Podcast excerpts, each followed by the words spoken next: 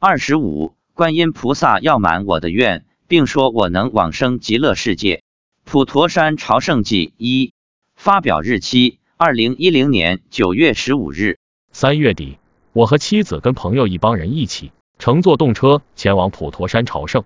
这是我妻子第五次去普陀山，而我是第一次，所以对我来说，普陀圣地充满了神秘感。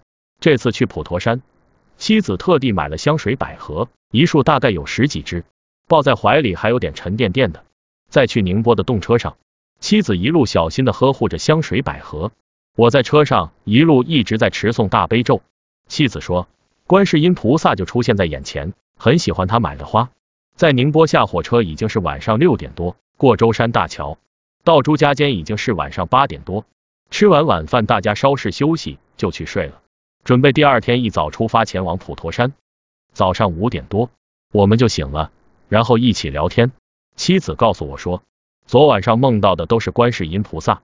他说，我的护法神维陀菩萨回到他的寺院去了，好像一直出门在外。终于有机会回家看看了。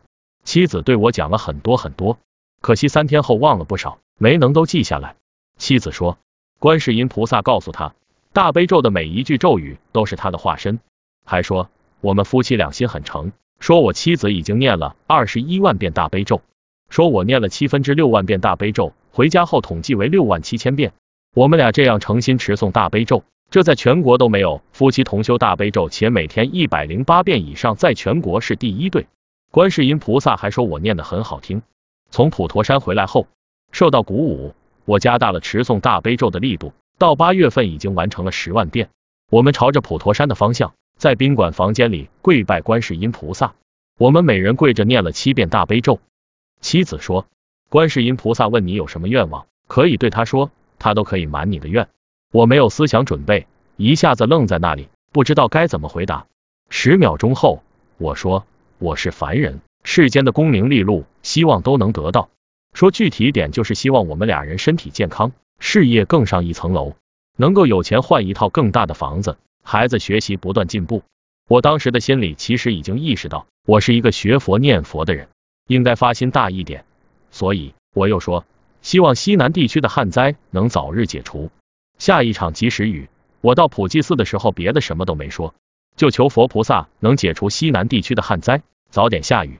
又希望南平遇害的八名学生能早日超生或得度，正在抢救的学生能早日康复。最后也是最重要的是，愿我年纪大了，往生时能去西方极乐世界，永脱轮回。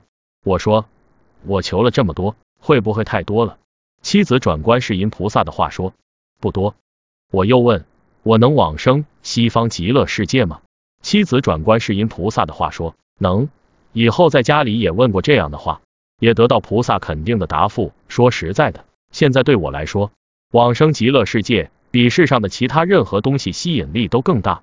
妻子说，普陀山好几个寺院的观世音菩萨都来到我们的房间来看望我们。吃完早饭，我们早早的就坐渡船前往普陀山，开始了神圣的朝圣活动。待续。